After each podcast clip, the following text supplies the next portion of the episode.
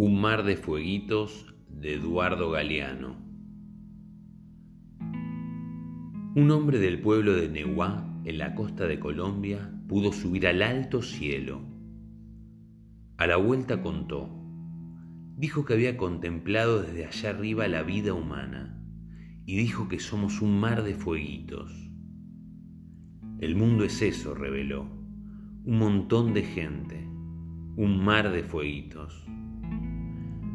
Cada persona brilla con luz propia entre todas las demás. No hay dos fuegos iguales.